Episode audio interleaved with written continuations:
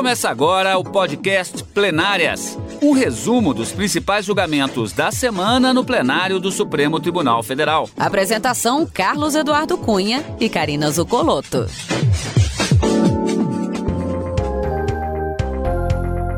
Hoje, com os principais momentos das sessões dos dias 18 e 19 de agosto de 2021. Karina, Variedade de temas com destaque para dois: direito eleitoral, com a questão da chamada candidatura nata, e ainda comissão de valores mobiliários em debate no plenário do Supremo Tribunal Federal. É isso aí, Cadu. No plenário de hoje, nós vamos ver dos quatro processos que foram chamados a julgamento na quarta e na quinta-feira desta semana, dois foram concluídos com o resultado final. Esse da candidatura nata, os ministros por votação unânime, num julgamento até bastante rápido, eles confirmaram uma medida cautelar que havia sido deferida em 2002 para declarar a inconstitucionalidade desse tipo de candidatura que nós vamos explicar no programa como é que ela funcionava de acordo com a legislação antes de ser suspensa por essa medida cautelar e agora confirmada em plenário. Os ministros também confirmaram a constitucionalidade da lei que alterou uma lei de, de 2001, que alterou uma lei de 1976, que alterava a legislação sobre mercado de valores mobiliários e criava a CVM, a Comissão de Valores Mobiliários, e que estava sendo questionada a constitucionalidade dela no Supremo pelo Conselho Federal da OAB. Os ministros acabaram decidindo, por maioria, que é válida essa norma, essa medida provisória, porque o devido processo legislativo foi observado, apesar da alteração feita no processo legislativo das medidas provisórias pela emenda constitucional número 32. E outros dois temas que foram Uh, um deles que foi iniciado no plenário teve um pedido de vista e que trata de matéria previdenciária, uma alteração feita na lei dos planos de benefícios previdenciários, e um outro pedido de vista numa ação direta de inconstitucionalidade da relatoria da ministra Carmen Lúcia, que questiona a reforma administrativa que foi promovida em 1998 pela emenda constitucional número 19. O ano passado, a ministra Carmen já havia votado, houve um pedido de vista do ministro Gilmar Mendes que foi apresentado nessa semana, mais um pedido de vista do ministro Nunes Marques fez suspender mais uma vez o julgamento deste tema. Quatro processos apregoados, dois resultados definitivos e dois pedidos de vista é o que nós vamos ver nesse programa Plenárias de hoje. Entre os destaques da sessão que é denominada como presencial, que desde o ano passado, como o telespectador que nos acompanha sabe, está sendo realizada pelo sistema de videoconferência por conta da pandemia da Covid-19, com a presença do presidente da Corte e alguns funcionários no plenário do Supremo e por meio digital os votos dos ministros, as sustentações orais. Expectativa de que as sessões presenciais de fato passem a ocorrer novamente a partir do mês de setembro. Isso ainda está em estudos. Agora, nós temos também os destaques do chamado plenário virtual, ou seja, a plataforma que é aberta para os ministros para que determinados processos possam ser julgados num determinado prazo de tempo. E é o que nós vamos conferir agora. Plenário virtual. Por maioria, o Supremo Tribunal Federal decidiu que é constitucional a redução de alíquotas interestaduais de ICMS de bens importados. O julgamento ocorreu no plenário virtual da Corte, como já dissemos. Marta Ferreira. As unidades da federação disputam para ver quem consegue atrair mais investimentos e negócios para os seus territórios. Vários estados davam incentivos fiscais sobre as operações de importação para estimular a arrecadação isso aumentava a competitividade dos produtos importados em relação aos produtos nacionais, resultando na diminuição da produção nacional. Era a chamada Guerra dos Portos. Na tentativa de acabar com essa disputa, em 2012, o Senado Federal editou uma resolução que fixava a alíquota interestadual do ICMS em 4% para bens e mercadorias de origem estrangeira o mesmo valendo para bens industrializados no país com conteúdo de importação superior a 40%. Essa resolução acabou sendo questionada no Supremo Tribunal Federal pela mesa diretora da Assembleia Legislativa do Espírito Santo. Um dos argumentos era que o Senado não tinha competência para instituir alíquotas diferenciadas para determinados produtos e serviços. Também alegava discriminação entre produtos estrangeiros e nacionais. O caso foi analisado pelo plenário virtual. O relator da ação, ministro Edson Fachin, votou pela inconstitucionalidade da norma, mas ele foi voto vencido. O entendimento que prevaleceu foi do ministro Gilmar Mendes. Ele entendeu que a resolução do Senado se propõe a solucionar, mediante definição de alíquotas, repercussões negativas nas operações interestaduais, ainda que tenham alcançado repercussões outras e ainda que as operações e as prestações se iniciem no exterior. Para Gilmar, o Senado não entrou em matéria que, pela Constituição, demandaria lei complementar. Com isso, o plenário, por maioria, decidiu que a norma do Senado é constitucional. Lembrando que estamos falando do plenário virtual e o ministro Nunes Marques pediu destaque e suspendeu o julgamento na corte sobre o acesso de pessoas trans ao Sistema Único de Saúde. O STF debate o direito de homens e mulheres transexuais de se consultarem em especialidades médicas de acordo com o sexo biológico. A reportagem é de Evelyn Araújo. Partido dos Trabalhadores entrou com ação no Supremo Tribunal Federal questionando atos do Ministério da Saúde em relação à saúde primária de transexuais e travestis. Segundo o PT, entraves no âmbito do Sistema Único de Saúde impedem o acesso de pessoas trans que alteraram o nome no registro civil a atendimentos médicos de acordo com o sexo biológico. Por exemplo, mulheres trans com sexo biológico masculino não conseguem se consultar em urologistas e homens trans com sexo biológico feminino em ginecologistas. Em junho, o relator do caso no STF, ministro Gilmar Mendes, deferiu liminar para que o Ministério da Saúde altere os sistemas e garanta acesso igualitário ao SUS. O mérito da ação está sendo julgado pelo plenário virtual. O ministro Nunes Marques pediu que o julgamento seja interrompido e encaminhado para análise no plenário presencial. É exatamente a situação que acontece, uma característica do plenário virtual. Quando há um pedido de destaque, o julgamento ele, ele para naquele ponto e volta ao início no plenário presencial. Agora a gente vai sair um pouquinho, é, rapidamente do plenário, vamos falar um pouquinho de matéria relacionada à política e gabinete, mas que vai incidir diretamente na, no plenário do Supremo Tribunal Federal. Isso porque o presidente do STF, ministro Luiz Fux, recebeu nesta quarta-feira, dia 18 de agosto, o presidente do Senado, Rodrigo Pacheco. O senador pediu que seja feita uma reunião com representantes dos poderes da República. O encontro foi cancelado por Fux no início deste mês, o encontro que já havia sido marcado com os presidentes dos poderes, depois que o presidente Jair Bolsonaro fez uma série de ataques ao judiciário e ao sistema eleitoral e também ministros da corte. Relatando essa reunião com o presidente do Congresso Nacional, o ministro Luiz Fux abriu a sessão da quarta-feira, dia 18, dizendo que o diálogo dos poderes nunca foi interrompido. Alessandra Castro conta como foi. Rodrigo Pacheco veio ao Supremo Tribunal Federal pedir ao ministro Luiz Fux a retomada do diálogo entre os três poderes. O senador falou sobre a manutenção da democracia e da necessidade de se evitar extremismos e radicalismos.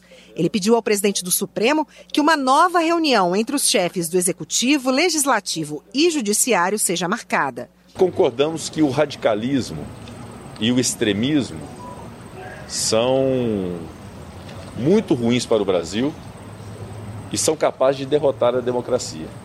Portanto, nós precisamos evitar o radicalismo, evitar o extremismo e darmos lugar ao diálogo que busque pacificar, que busque unir, não necessariamente concordar sempre, mas ter, sobretudo, esse respeito à divergência. Nós precisamos de uma pauta propositiva e o ambiente dessa pauta propositiva é a democracia.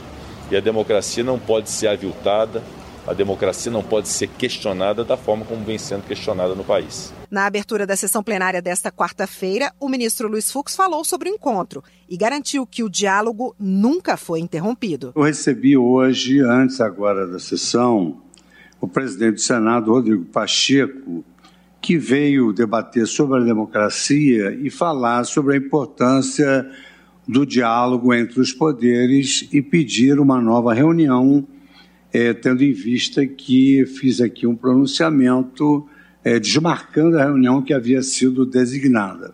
Eu só gostaria de destacar aos meus pares, senhoras ministras e senhores ministros, que apesar do cancelamento da reunião, é, o diálogo com os poderes nunca foi interrompido. É, como presidente do Supremo Tribunal Federal, eu sigo dialogando com representantes de todos os poderes, sem prejuízo em relação a uma nova reunião, a questão será reavaliada. E já que estamos falando das sessões plenárias presenciais, julgamento da ação direta de inconstitucionalidade contra a chamada candidatura nata na pauta da sessão do dia 18 de agosto, quarta-feira. A relatoria do ministro Nunes Marques. Vamos saber do que se trata na reportagem de Manuela Rolim. De acordo com a Lei Eleitoral de 1997, a candidatura nata é quando o detentor do mandato eleitoral, nos cargos de deputado federal, estadual ou distrital e de vereador, pode sair candidato para o mesmo cargo, independentemente das manifestações dos partidos. A Procuradoria-Geral da República questionou o dispositivo com o argumento de que a lei fere os princípios constitucionais da isonomia entre os candidatos e da autonomia dos partidos, uma vez que a eleição para esses cargos é proporcional e não majoritária. Em 2002, o então relator, ministro Sidney Sanches, ao analisar o pedido de liminar, rejeitou o argumento da quebra do princípio da isonomia mas suspendeu a norma com base na ofensa à autonomia dos partidos.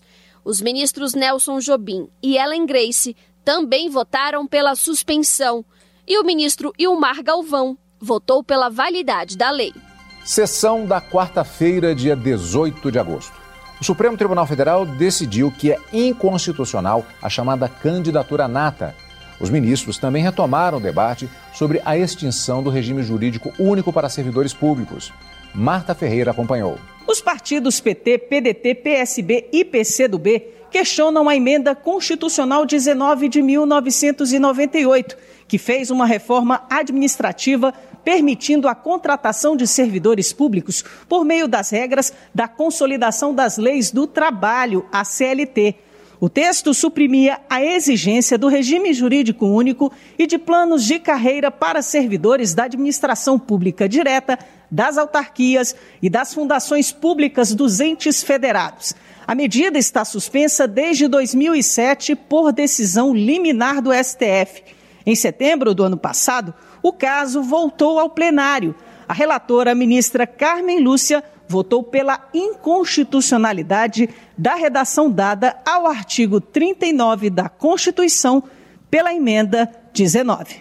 Na retomada do julgamento, o ministro Gilmar Mendes foi o primeiro a votar, abrindo divergência e se manifestando pela improcedência da ação. De acordo com Gilmar, a matéria foi apreciada pelo Legislativo seguindo todos os procedimentos previstos. Todas as vendas aos que pensam em sentido diverso, não há parâmetro algum na Constituição Federal que possa servir de fundamento para a declaração da inconstitucionalidade do caput do artigo 39, na redação estabelecida pela emenda 19, 98, sendo certo a esta altura que o texto foi votado sim em dois turnos de votação na Câmara dos Deputados. O julgamento foi suspenso depois do pedido de vista do ministro Nunes Marques. Na sequência, o plenário começou a julgar ação direta de inconstitucionalidade contra a chamada candidatura nata. De acordo com a lei eleitoral de 1997, a candidatura nata é quando o detentor do mandato eleitoral, nos cargos de deputado federal, estadual ou distrital e de vereador, pode sair candidato para o mesmo cargo, independentemente das manifestações dos partidos. O relator é o ministro Nunes Marques, que votou pela inconstitucionalidade da candidatura nata. A insistência de um parlamentar na sua própria reeleição, sob o argumento de candidatura nata, embora seja uma aspiração legítima, não pode se sobrepor a uma eventual decisão partidária de lançar outros candidatos, com presumível maior capacidade de atração de votos. Os demais ministros seguiram o entendimento do relator. Por unanimidade, o plenário decidiu que a candidatura nata contraria o princípio da autonomia partidária e o princípio da igualdade dos cidadãos de concorrerem ao pleito pelos partidos políticos. Bom, como vimos, definição sobre a questão da candidatura nata, a matéria explicou exatamente o funcionamento e a decisão, como você bem adiantou, essa questão já estava suspensa, agora está em definitivo, havia uma medida cautelar nesse sentido, e ainda houve essa questão, esse processo relativo ao, à extinção do regime jurídico único para servidores públicos. Pedido de vista do ministro Nunes Marques, e se tratando aqui de uma alegação de inconstitucionalidade formal, Karina. Como é que a gente pode definir essa questão? É, Cadu, essa, esse caso vem em julgamento desde o ano passado, como a gente viu na reportagem. A ministra Carmen Lúcia já havia votado pela procedência parcial dessa ação, por entender que esse dispositivo que está sendo questionado, o artigo 39, que teria sido alterado pela emenda à Constituição número 19 de 98, não teria passado pelo devido processo legislativo das emendas à Constituição, ou seja, ele não teria sido votado em dois turnos em cada uma das casas do Congresso Nacional e isso levaria a uma inconstitucionalidade com relação à forma, à elaboração dessa emenda. Esse foi o voto da relatora ministra Carmen Lúcia no ano passado, em 2020. No voto apresentado, no voto vista apresentado pelo ministro Gilmar Mendes, nessa semana, na quarta-feira, ele entendeu que, da forma como explicitado no processo, não teria havido qualquer óbice e qualquer violação desse devido processo legislativo, tendo sido, sim, o texto aprovado em dois turnos em cada casa do Congresso, com o quórum necessário, que é de três quintos de votação em cada um desses turnos. Temos uma, uma, divergência, então, já aberta no plenário do Supremo Tribunal Federal. Ministra Carmen Lúcia dando parcial provimento para essa ação direta de inconstitucionalidade. Ministro Gilmar Mendes julgando improcedente, mas, mais uma vez, o julgamento suspenso em razão de um pedido de vista do ministro Nunes Marques. Eu queria fazer apenas, Cadu, uma observação em relação ao julgamento da ação que questionava a candidatura nata a gente já disse que a ação foi por votação unânime julgada procedente, que essa figura dentro do ordenamento jurídico viola a autonomia dos partidos políticos e o princípio da isonomia, porque impediria de uma certa forma que outros candidatos pudessem concorrer da, com paridade de armas, vamos dizer assim, com aqueles candidatos que já fossem detentores do mandato e candidatos à reeleição para o mesmo cargo. Mas aqui nesse caso, os ministros também acompanharam o relator para modular os efeitos dessa decisão. Em que sentido? A declaração de inconstitucionalidade dessa candidatura nata, ela, ela começou a deixar de valer quando foi concedida a medida cautelar em 24 de abril de 2002. E essa é a data que os ministros confirmaram para, a, a, para cessar a produção de efeitos dessa possibilidade que estava na legislação. Portanto, desde a da concessão da medida cautelar em 24 de abril de 2002, quando então essa possibilidade de candidatura nata é, foi questionada e os efeitos foram suspensos por decisão do Supremo Tribunal Federal. Desde então, portanto, é declarada a inconstitucionalidade desse dispositivo da lei das eleições pelo plenário do Supremo Tribunal Federal. E ainda ao final da sessão da quarta-feira, dia 18 de agosto, o plenário do Supremo Tribunal Federal iniciou o julgamento de ação contra a medida provisória que alterou a lei sobre a Comissão de Valores Mobiliários. Foi apresentado o relatório e as sustentações orais na sessão da quarta-feira, repetindo ao finalzinho, e na expectativa da retomada do julgamento na sessão do dia seguinte, quinta-feira, com o voto do relator, ministro Ricardo Lewandowski. Antes de conferir como foi a finalização do julgamento na quinta, Vamos acompanhar a reportagem de Evelyn Araújo sobre o tema. Ação direta de inconstitucionalidade foi ajuizada pela Ordem dos Advogados do Brasil. A OAB contesta uma medida provisória e um decreto de 2001 que alteraram a lei federal que estabelece regras para o mercado e cria a Comissão de Valores Mobiliários. O argumento é que as duas normas violam os princípios constitucionais da separação de poderes e da hierarquia das leis. No caso da medida provisória, a OAB afirma que já existia um projeto de lei sobre o assunto, aprovado pelo Congresso e que aguardava sanção presidencial. O presidente vetou a proposta e publicou a medida provisória sobre o mesmo tema, o que seria proibido pelo artigo 62 da Constituição.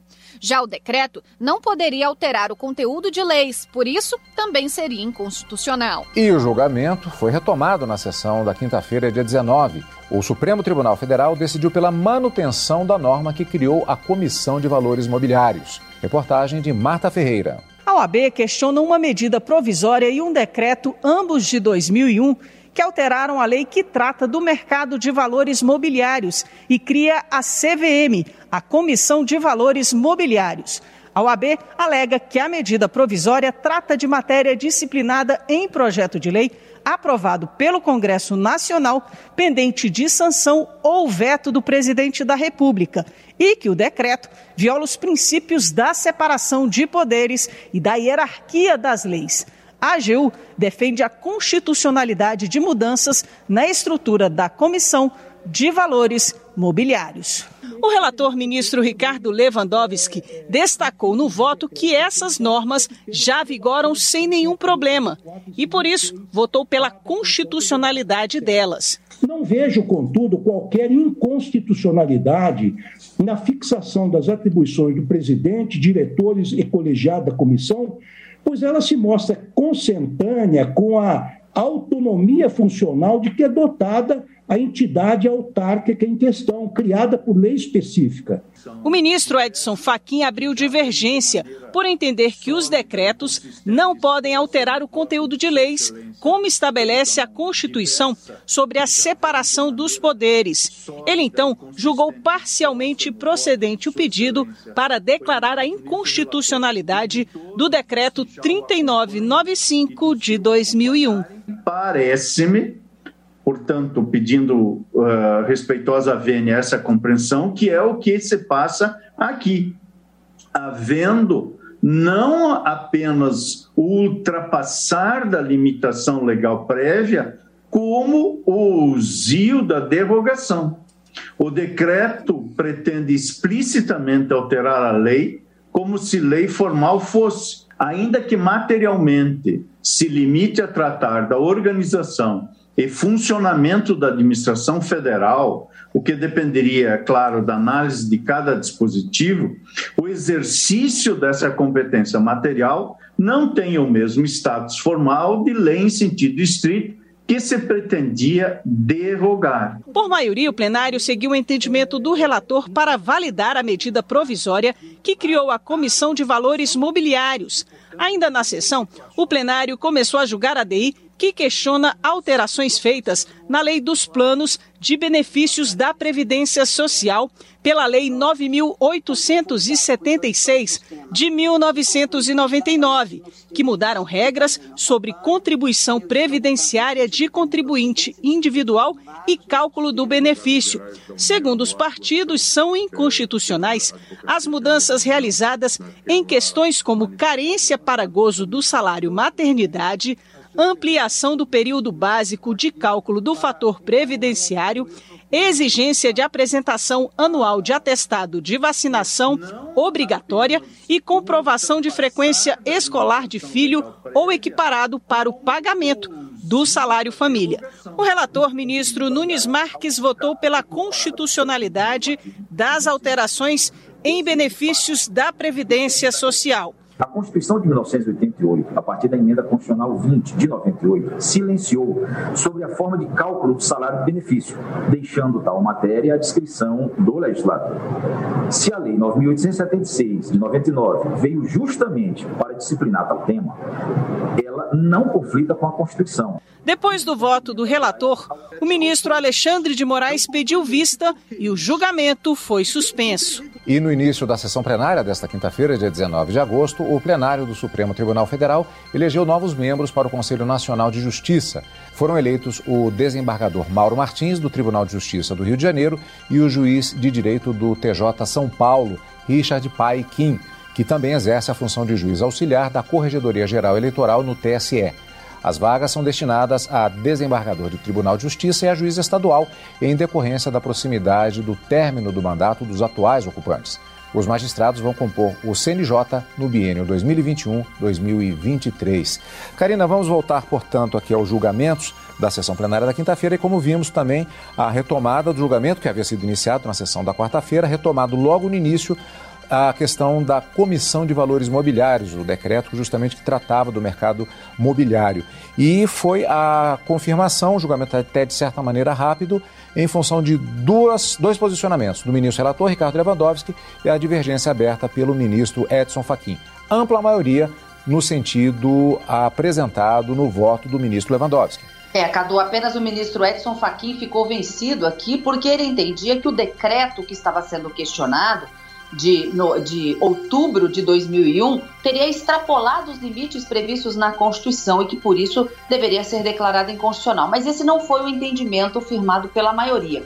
Havia um argumento aqui nesse caso também de uma inconstitucionalidade da edição dessa medida provisória número 8 em 2001, porque ela foi editada quase um mês e meio depois que a emenda à Constituição número 32 de 2001 foi promulgada pelo Congresso Nacional. E essa emenda fez uma alteração em todo o processo legislativo das medidas provisórias. E havia, e ainda existe, está previsto na Constituição Federal, no artigo 62, que não se pode editar medida provisória, o presidente da República, quando um projeto de lei já aprovado pela Câmara e pelo Senado, portanto pelo Congresso Nacional, estiver pendente de sanção ou veto pelo presidente da República. E era esse justamente o argumento trazido pelo Conselho Federal da OAB para se declarar a inconstitucionalidade da medida provisória e, consequentemente, do decreto que regulamentava essas alterações promovidas pela medida provisória. Mas, por maioria, os ministros entenderam que não havia esse tipo de violação